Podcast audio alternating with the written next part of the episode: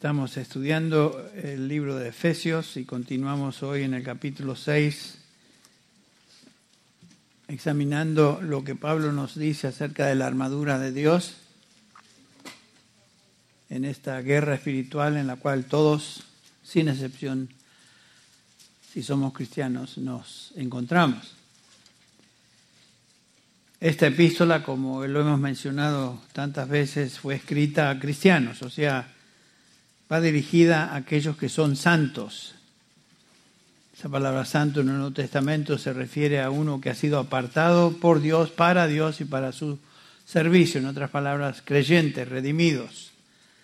Pablo se dirige a los que han sido salvados, a nuevas criaturas, aquellos que, como el capítulo 2, versículo 10 nos dice, son hechura suya, creados en Cristo Jesús para buenas obras. esa es la descripción de un, de un creyente verdadero. Pero aún estamos en este cuerpo que no ha sido redimido y todo lo que esto implica. Ah, nos encontramos también en, en, este mundo que, como sabemos, es territorio enemigo. Nos dice el apóstol Juan en 1 Juan capítulo 5, versículo 19, que todo el mundo yace bajo el poder del maligno. El maligno, este diablo que se describe aquí en este capítulo 6, es el que está en control de, de los hombres y controla su mente, sus corazones y realmente controla las actividades de todo este sistema del mundo. Así que no nos debe sorprender que todo lo que vemos en el mundo hoy está como está, porque está bajo el control del maligno. Y cada día se observa esto más y más y más, hasta que el Señor venga por su iglesia. Así que nos encontramos en una tremenda guerra espiritual como hijos de Dios, una guerra sin tregua, una guerra contra un enemigo feroz, un enemigo implacable, que se describe de varias maneras, lo veremos en un instante en la, en la palabra de Dios. Y este hombre, este enemigo que domina a los hombres. Esta es la realidad que debemos entender y ante esa realidad Pablo entonces nos enseña acerca del, de la armadura de Dios. La única manera de poder enfrentarnos a este enemigo es teniendo puestas estas piezas de esta armadura que solamente un creyente puede tener. Entonces vamos a dar lectura a los versículos del 10 al 17 del capítulo 6 una vez más, donde Pablo comienza de esta manera. Por lo demás, o sea, para terminar, además de todo lo que les he enseñado, hermanos míos, fortaleceos en el Señor y en el poder de su fuerza.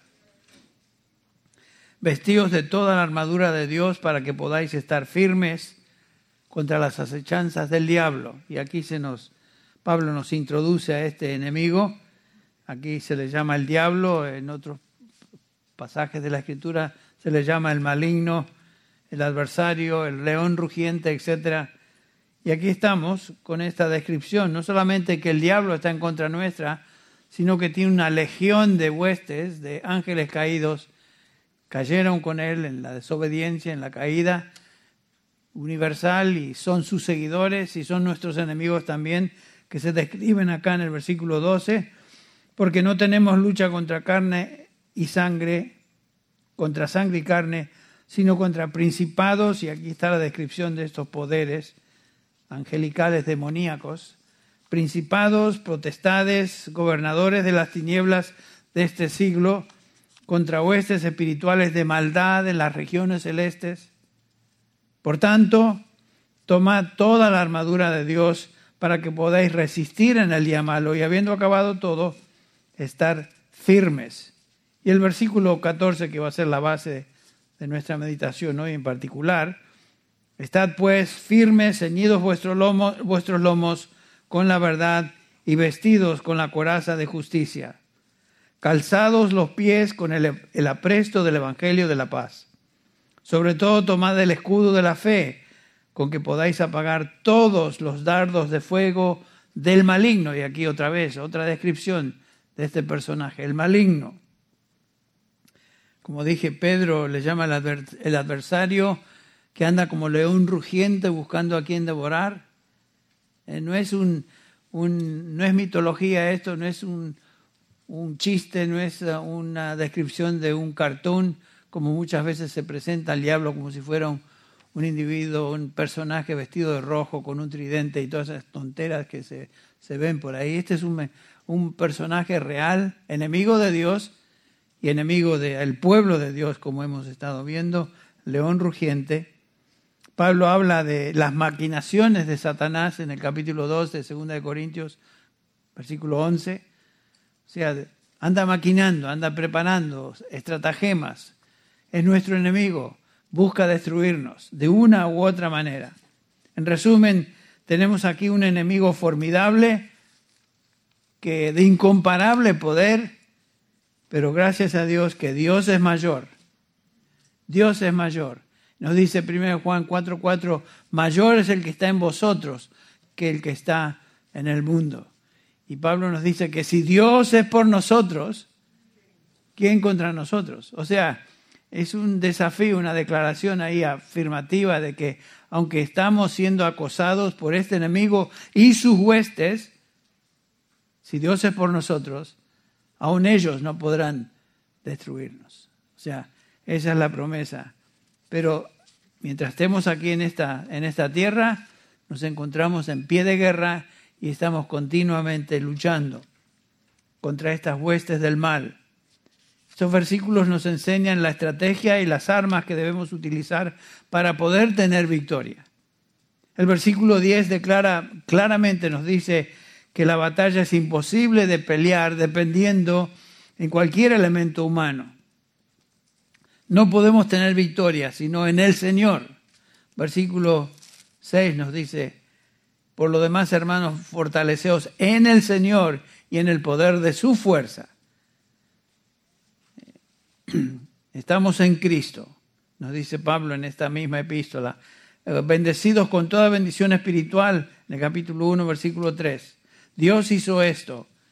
Y en el capítulo 2, versículo 10, nos dice Pablo que somos hechura suya. Y otra vez, si Dios es por nosotros, nuestra victoria es segura porque pertenecemos a Dios. Y como vemos ahí en el relato que leímos en la lectura devocional, aunque trata de destruir a los siervos de Dios, trata de destruir a aquellos que creen en Dios, antes de tocar a uno de ellos, nos enseña Job claramente que tiene que pedir permiso a aquel que está por sobre todo, inclusive el mismo diablo. O sea, el diablo no puede, aunque es un león rugiente, no nos puede comer. ni siquiera, dice 1 Juan 5, 19, nos puede tocar a menos que Dios le dé permiso. Eso debe traer aliento a nuestras almas. Por supuesto, es, una lucha espiritual, es un enemigo espiritual. El enemigo espiritual se enfrenta solo con armas espirituales, eh, no con ideas, no con conceptos, no con filosofías, sino con armas espirituales que exclusivamente se encuentran en su palabra. En Pablo en 2 eh, Corintios capítulo 10 versículos 3 al 4 habla de estas armas espirituales. Dice el versículo 3, 2 Corintios 10, 3, pues aunque andamos en la carne, andamos en esta carne, se refiere al cuerpo, no militamos según la carne, porque las armas de nuestra milicia no son carnales, sino poderosas en Dios para la destrucción de fortalezas. Estas fortalezas son logismos, son eh, conceptos, son filosofías perversas que se levantan en contra de Dios. Y la única manera de destruir eso o luchar en contra de eso es usando armas espirituales. La guerra espiritual demanda armas espirituales. El versículo 11 de Efesios 6 nos dice o nos resume la postura de un creyente en esta lucha. Esto es lo que debemos hacer. Vestidos de toda la armadura de Dios para que podáis estar firmes contra las acechanzas del diablo. Noten que el, diablo está al acecho, al acecho tiene artimañas, está tratando de crear una estratagema que nos destruya. Bueno, esa es la, meta del enemigo. Y una vez más, más, repite en el versículo 13 Pablo, por tanto, tomad toda la armadura de Dios para que podáis resistir en el día malo y habiendo acabado todo, estar firmes. Ese es el fin. Esa es la, la meta para el creyente, estar firmes en el Señor. ¿Cómo sé que voy a estar firme hasta el final? Bueno, porque Dios lo garantiza. Sí que vamos a tener algunas batallas que perdemos. De vez en cuando perdemos. Pero la, la victoria final de la guerra es cierta porque el Señor nos ha llamado, nos ha incluido en su propósito eterno y nos dice que su propósito eterno que a los que de antemano conoció, o sea, antes de la eternidad, antes de que el mundo fuera creado, a los que de antemano conoció, a estos también predestinó para que sean conformes a la imagen de su Hijo. A los que predestinó, a estos también llamó, o sea, eficazmente llamó a salvación. Y a los que llamó a estos también justificó, en otras palabras, declaró, declaró justos y perdonados con la justicia de Cristo su Hijo sobre nosotros, y a los que justificó, a esos también glorificó. O sea, la gloria es el paso final, y no hay nada que pueda impedir que el, el propósito eterno de Dios llegue a su conclusión final, su conclusión feliz. Bueno, eso es lo que hacemos. Nos ponemos esta armadura con el propósito de resistir. Noten que nuestra lucha contra el diablo no es una lucha ofensiva, sino defensiva. En ningún momento la, la, Biblia nos enseña a pelear en contra del diablo, ir y atacarlo y atacar sus huestes, huir por allá y declarar ciertas zonas de la ciudad libres de demonios, como algunos hacen enfrentando supuestamente a, los, a, las huestes espirituales de maldad. No existe tal enseñanza en la Escritura. Nuestra posición siempre es defensiva. Nuestra responsabilidad es resistir al diablo. No atacamos al diablo y a su fuerza, sino que lo resistimos. Santiago 4.7 nos dice, someteos pues a Dios, resistid al diablo y ¿qué sucede? Y huirá, huirá de vosotros. 1 Pedro 5, 9, después de hablarnos de este adversario eh, que anda como león rugiente buscando a quien devorar, Pedro dice, resistidle firme en la fe. Otra vez, es resistir. No es pelear ni hablar con el diablo, ni tratar de echar fuera demonios, nada de eso. Resistir. Nuestra estrategia y lucha en esta guerra deben ser bíblicas, no seguir tonteras que se enseñan por ahí, que si uno hace la pregunta, ¿de dónde viene eso? Definitivamente no viene de la Biblia porque la Biblia no lo enseña, entonces son cosas que la gente inventa, hombres inventan. Eh, Rubén Pidal me mandó un video de uno de estos falsos maestros que enseña torpezas, enseña cosas que no son pero para hacerme ver, ilustrarme cómo es que esta gente predica con gran efusividad, con muchos gritos, con eh, una, una, túnica puesta como si fuera un, gran hombre de Dios, diciendo disparates, que, que, si ustedes lo escuchan también, aquellos que han sido expuestos a la palabra de Dios, se darían cuenta, esto, esto no tiene base en la escritura. Bueno, pero miles y miles, y no millones de cristianos están expuestos a este tipo de, yo le voy a decir tontera, pero es más que tontera. Es algo peligroso, falsa enseñanza. Nos fortalecemos, dice Pablo, en el Señor. Es la única fuente de poder que tenemos, el Señor. Y por supuesto nos revestimos de la armadura que Él provee, que se encuentra en la palabra de Dios. Y por eso Pablo concluye su carta con esta tremenda enseñanza sobre la guerra espiritual. ¿Y cuándo hacemos esto? Versículo 13 nos dice que en el día malo. La pregunta es entonces, ¿cuándo, es el día malo? El día malo es hoy, es ayer, mañana. Hasta que el Señor venga, estamos en esta lucha espiritual, siempre en este día malo en el cual nos encontramos. Por eso no podemos bajar los brazos y pretender hoy me voy a tomar un break en esta lucha espiritual. Voy a pegar una vacacioncita porque estoy muy, muy cansado. No podemos. El que piensa que puede hacer eso no, no entiende. Es imposible. La lucha es continua. Hoy, ayer, hasta que el Señor venga. Entonces, nos encontramos en esa lucha y por lo tanto vamos a considerar los, eh, los medios de resistencia, las, las piezas de esta armadura que Pablo presenta acá en este pasaje. Y nos da siete piezas, noten ustedes, siete piezas en este capítulo 6 de Efesios que son parte de la armadura del cristiano. Y como les dije, Pablo está posiblemente, sin duda, está observando a los guardias que le, lo tenían preso en Roma mientras él escribe las estas epístolas, en particular esta de Efesios. Y al observar a su guardia, que eran 24 horas al día, tenía un guardia ahí atado con cepo a él, cadenas, el Pablo está describiendo su, su vestimenta, su armadura. Y son siete piezas de esa armadura. El cinturón de la verdad, la primera que menciona, versículo 14. La coraza de la justicia, versículo 14 también, que estaremos viendo hoy, además de la verdad. El calzado del Evangelio, versículo 15. El escudo de la fe, versículo 16. El yelmo de la salvación, versículo 17. La espada del Espíritu, que es la palabra de Dios, también en este versículo, y la cobertura de la oración, versículo 18. Siete piezas que tenemos que tener puestas y bien colocadas para poder luchar en esta guerra espiritual.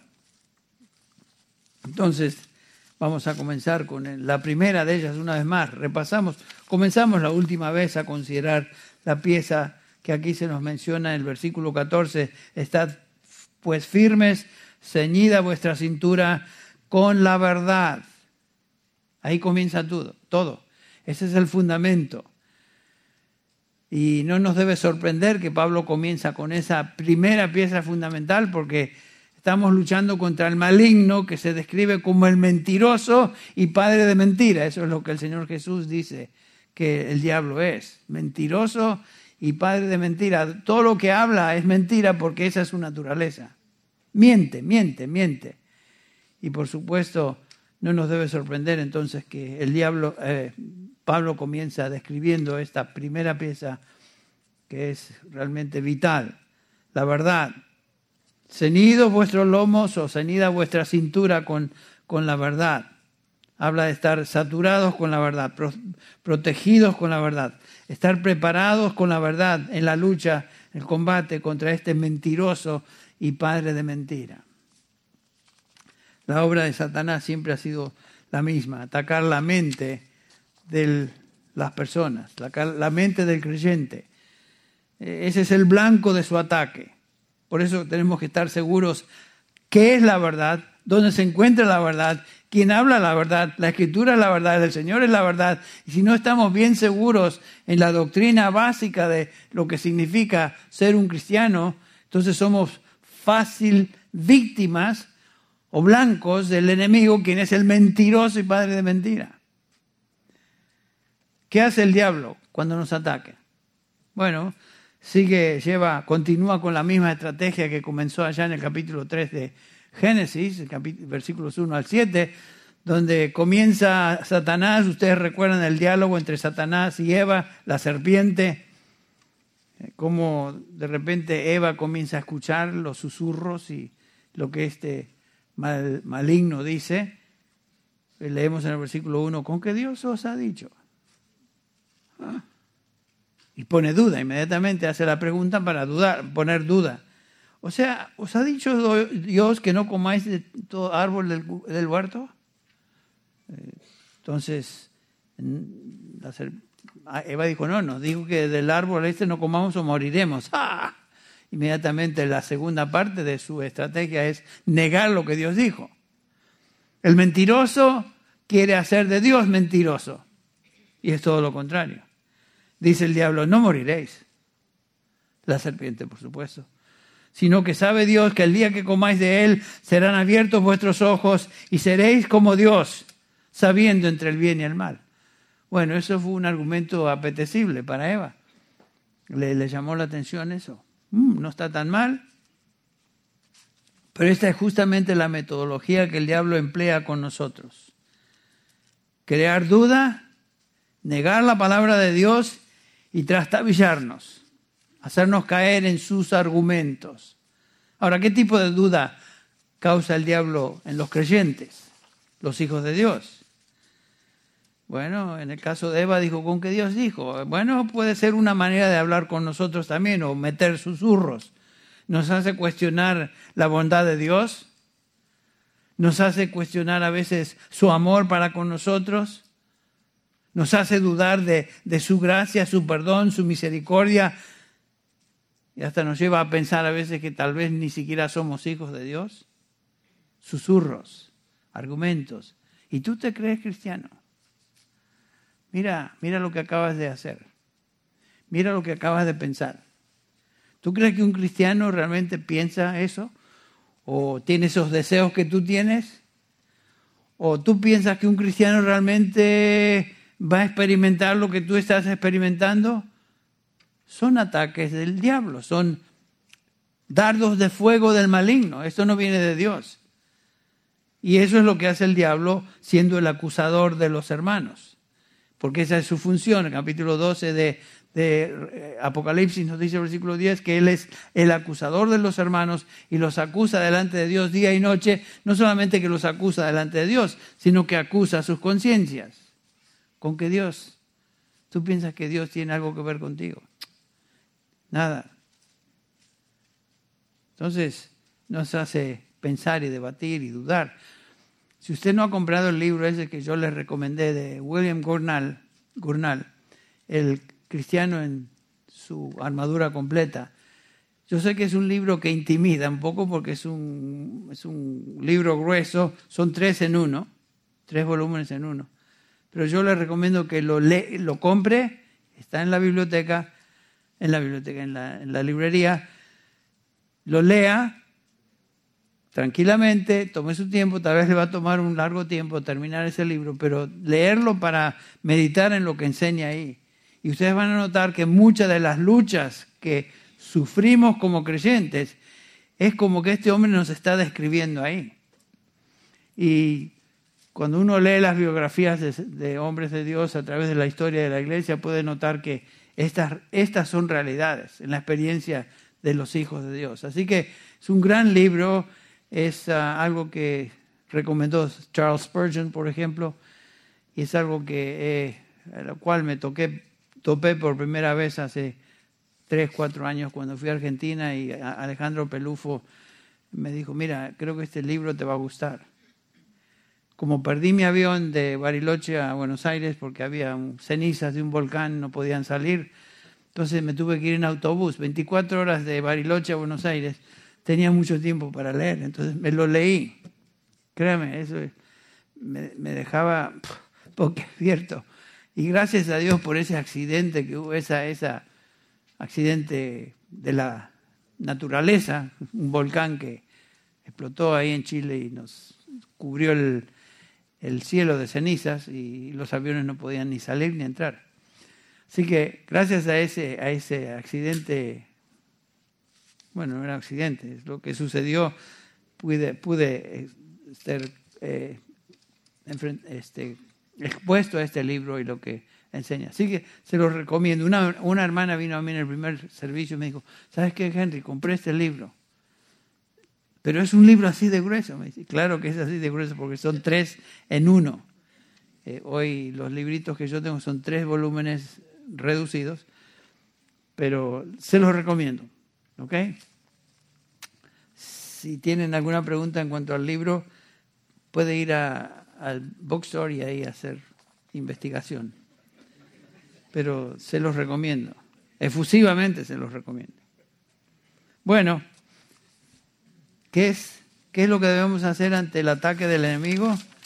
Claramente nos enseña Pablo que debemos colocarnos estas piezas. Y la primera es la verdad porque sin la verdad no podemos pretender luchar contra el mentiroso, que siempre nos va a ganar con sus argumentos. Por tanto, dice eh, ser cubiertos, eh, su mente, no, el versículo 11, tener ceñido vuestros lomos o ceñida vuestra mente con, con la verdad. La palabra que aquí Pablo utiliza, verdad, es aletheia, la palabra griega que quiere decir verdad o quiere decir verdadero, dependiendo del contexto. En el contexto en el cual nos encontramos, encontramos aquí, sin duda tiene que ver con la verdad en términos de contenido teológico, la verdad de Dios revelada. Eh, se traduce aquí verdad y creo que es una excelente traducción en contraste a lo que es falso. En caso de doctrina se refiere a la verdad revelada de Dios en su palabra. Eh, ¿Se acuerdan lo que Judas nos dice en su epístola, comenzando con el versículo 3?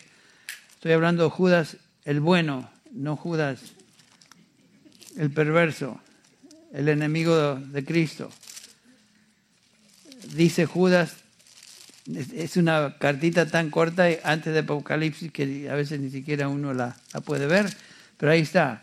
Amados, versículo 3, por el gran empeño que tenían en escribiros acerca de vuestra, nuestra común salvación, he sentido la necesidad de escribiros exhortándoos a contender ardientemente por la fe, que fue dada una vez y para siempre, o fue entregada una vez y para siempre a los santos. La fe aquí se refiere al contenido de la revelación de Dios, la verdad de Dios en su palabra.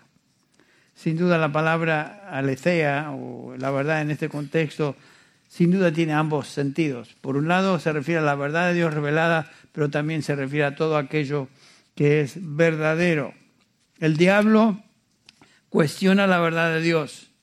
Siempre trata de poner dudas acerca de la verdad de Dios. Por lo tanto, nosotros como hijos de Dios debemos estar saturados de la verdad de Dios, totalmente comprometidos con la verdad de Dios, porque es justamente en esa área donde el enemigo nos va a atacar.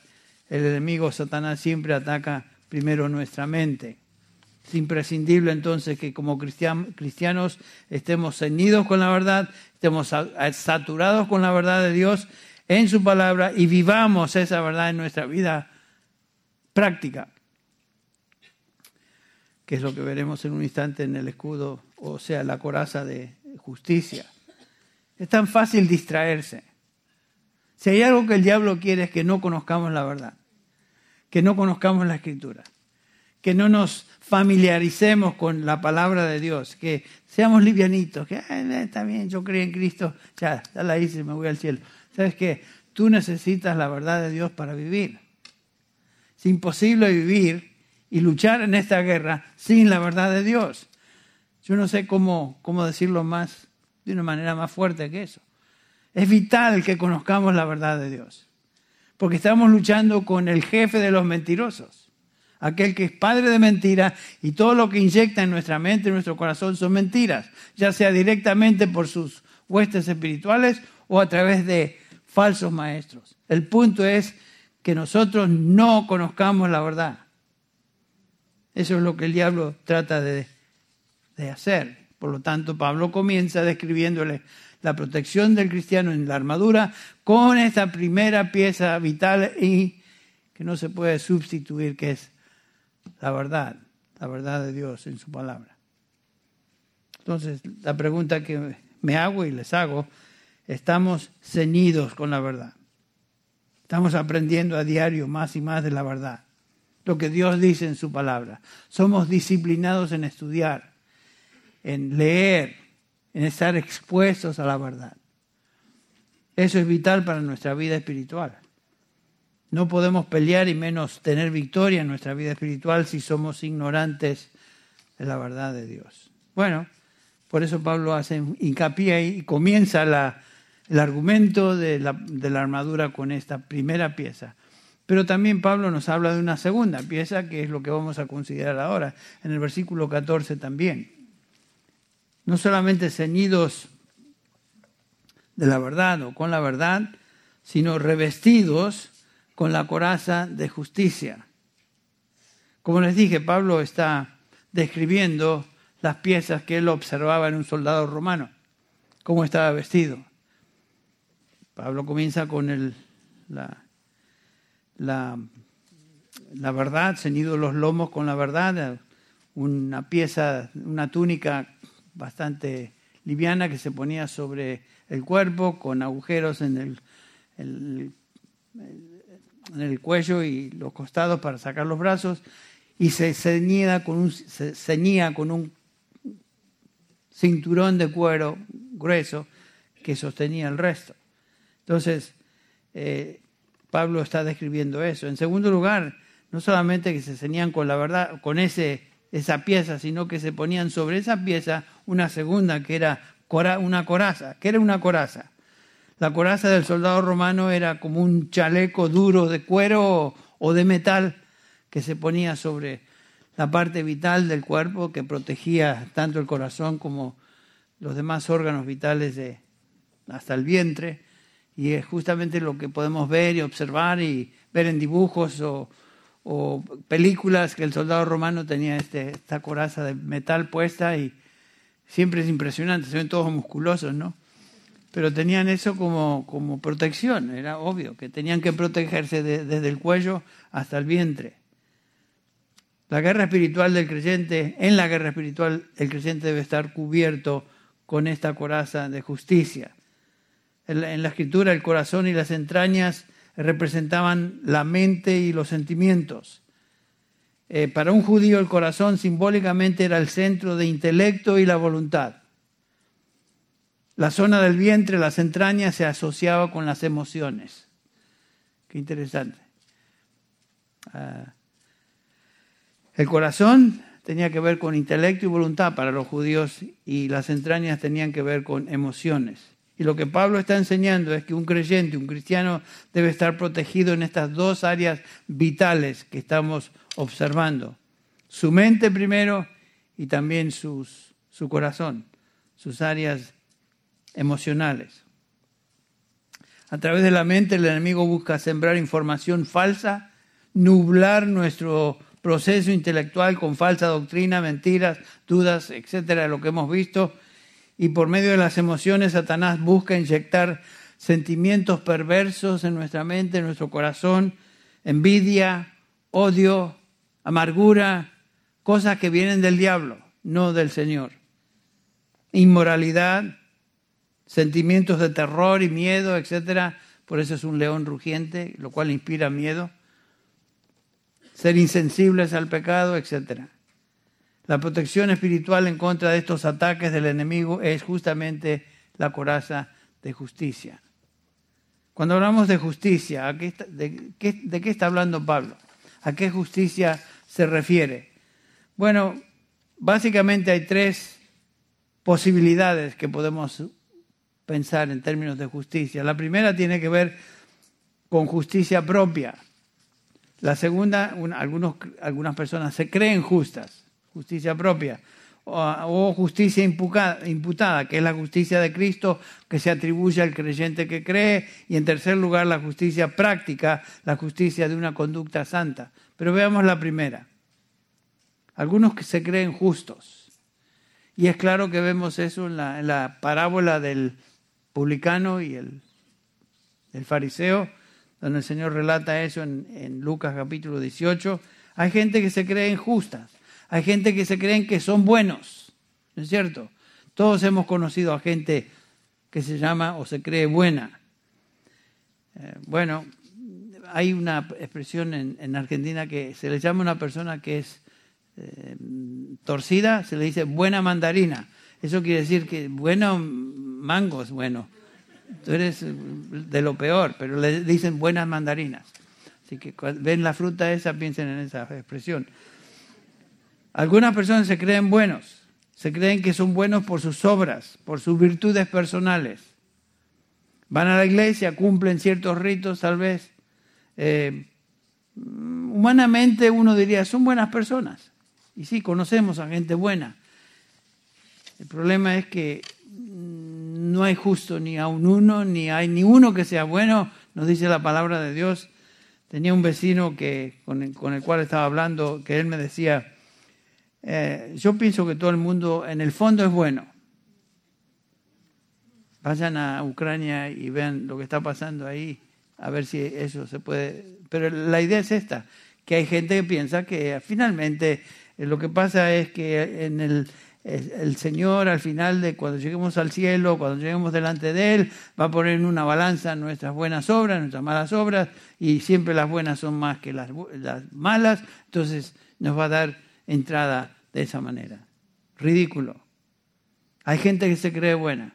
¿Se acuerdan la, la, ilustración del fariseo ahí en el capítulo 18 de Lucas que mencioné?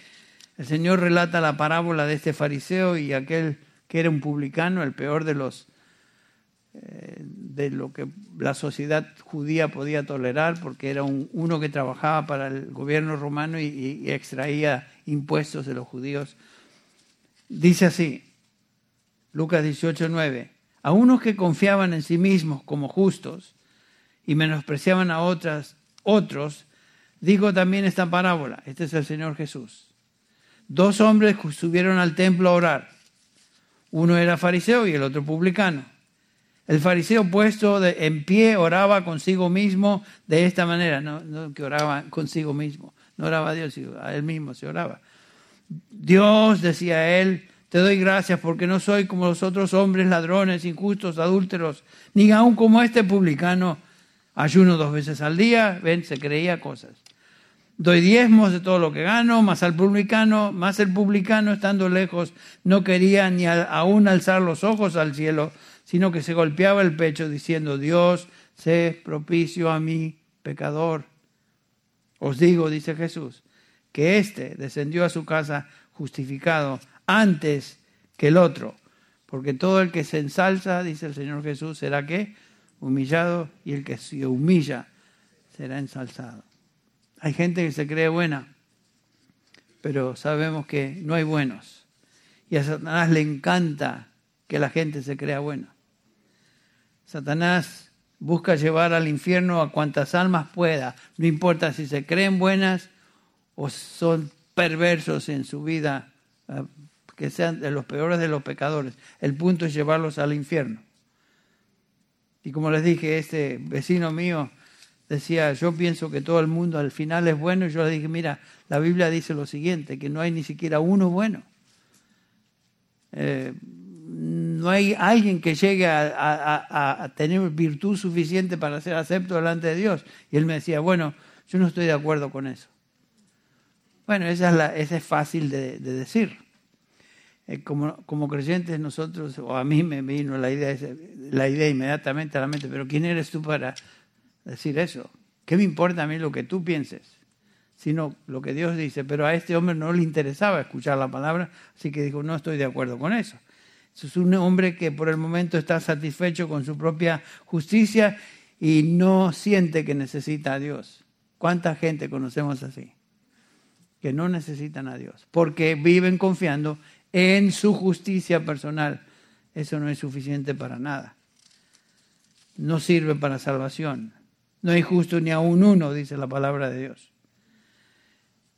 Si tú eres uno de estas personas que se cree buena acá, que te crees bueno o buena y que por tus obras de alguna manera Dios te va a mirar y va a decir, bueno, no está tan malo el hombre. Este es un buen tipo. ¿Sabes qué? Te digo lo siguiente. Dios no acepta tus buenas obras. Pero si yo trato de ser bueno, Dios no acepta eso porque claramente nos dice Isaías 64.6 que nuestra justicia es como trapos de inmundicia. Eso es lo que Dios piensa de tus buenas obras y tu justicia personal. Ustedes recuerdan que Pablo dependía mucho en sus buenas, Saulo de Tarso, dependía en sus buenas obras antes de ser creyente. Y él relata en Filipenses 3 que aunque yo mismo podría confiar delante también en la carne, si algún otro tiene motivo para confiar en la carne, yo mucho más. Este es Saulo, el fariseo, antes de creer en antes de ser salvado, circuncidado al octavo día, del linaje de Israel, de la tribu de Benjamín, hebreo de hebreos, en cuanto a la ley fariseo, en cuanto al celo, perseguidor de la iglesia, en cuanto a justicia de la ley, irreprensible. Noten lo que dice Pablo. En cuanto a la letra de la ley, yo soy irreprensible. El problema de Pablo, como el problema de todo aquel que se cree bueno, que tiene un corazón perverso Y Pablo era tan perverso, tan impío y tan perdido como el resto de la gente. Porque el problema no era lo que él pensaba externamente hacía, sino su corazón. Y él lo dice en Colosenses capítulo 3, también en Efesios. Y agrega acá en Filipenses 3, versículo 8, hablando de la... Todo lo he perdido, todo lo que era ganancia para mí lo he perdido, lo he estimado como pérdida por amor de Cristo, por quien lo he perdido todo y ahora lo considero como basura, estiércol, a fin de ganar a Cristo. Pablo se dio cuenta que todo lo que él había hecho y, dicho y pensado que hacía bien no le sirvió de nada, sino que era como estiércol ante los ojos de Dios. Cuanto a su trasfondo racial, religiosidad y disciplina de guardar la ley, él pensaba que era intachable. Y sin embargo, consideró todo lo que había hecho, lo puso en una balanza, por decirlo así, y dijo, todo esto es estiércol para Dios, no sirve de nada. Si hay alguien aquí que se cree bueno o buena en sus propias obras o méritos, eso es lo que Dios piensa de tu, de tu bondad. No sirve para nada. La única justicia que vale es la justicia que Dios atribuye por fe en su Hijo Jesucristo. Pablo dice, lo que es por fe en Cristo, la justicia que procede de Dios, sobre la base de la fe, esa es la única justicia que Dios acepta. Por eso en la Biblia no encontramos ninguna lista de cosas que debemos o no debemos hacer para ser salvos. ¿Se acuerdan? El carcelero de Filipo hace la pregunta a Pablo y Silas. Después de esa experiencia, hay un terremoto, todo tiembla, se abren las celdas y, los presos piensan que se han ido. Y entonces el carcelero de Filipo, Filipo con temblor dice, señores, ¿qué haré para ser salvo? La respuesta fue, bueno, haz estas obras. Llega, mira, lee esta listita de cosas y más o menos vas a llegar. No, cree en el Señor Jesucristo y serás salvo. Porque, porque solamente por fe en el Señor Jesucristo y su obra en la cruz que podemos obtener la justicia de Dios. Bueno, eso es lo que Saulo de Tarso finalmente hizo, creyó en el Señor Jesucristo y fue salvo. Ahora, la justicia de Cristo imputada al creyente hace posible entonces la justicia práctica del creyente.